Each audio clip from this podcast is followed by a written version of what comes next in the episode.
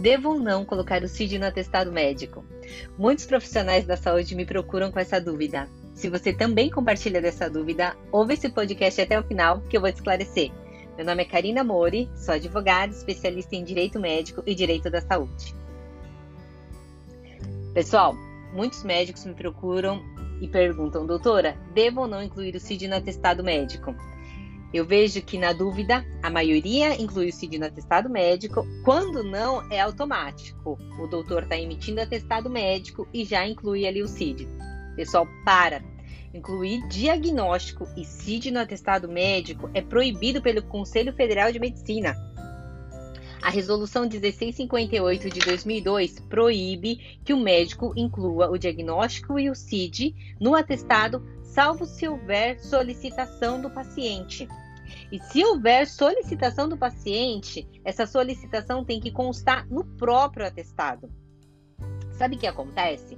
Muitas pessoas confundem atestado médico, relatório médico e laudo médico. Essa diferença eu vou falar para vocês em outro podcast.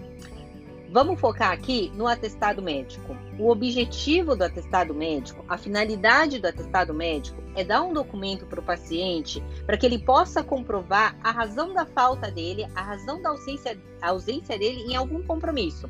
Seja no trabalho, seja na escola, até um compromisso judicial, político, é um documento que comprova a razão da ausência dele. Por isso, via de regra, no atestado médico deve constar apenas o período necessário de afastamento para que aquele paciente se recupere. O diagnóstico da doença e do CID, eu repito, só pode constar se o paciente solicitar. Como essa resolução do Conselho Federal de Medicina exige que a solicitação do paciente conste no próprio atestado, quer anotar um conselho?